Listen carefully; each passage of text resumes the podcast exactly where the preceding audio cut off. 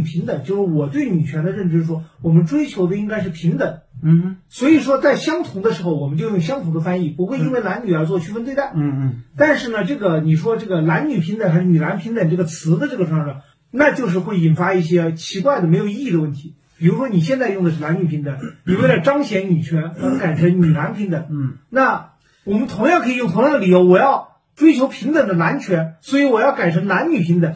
那这个东西是永远扯不清楚的。你总永远这个词儿两个字儿，你不人不能说话的时候，同时把男和女这两个字同时发出来，它必然得有个顺序，但这个顺序本身是没有意义的，它是个等价的含义。你非要把它翻过来，并不能带来任何的平等上的实际的收益。但是刚才那个翻译下，是不一样的不。一定。你又在说改了也不能带来实际收益，但是是不是收益，这个不是你定的但。是问题是你改成这个时候，我假如说我我现在转化身为一个男权人士，我比方说为什么要女男？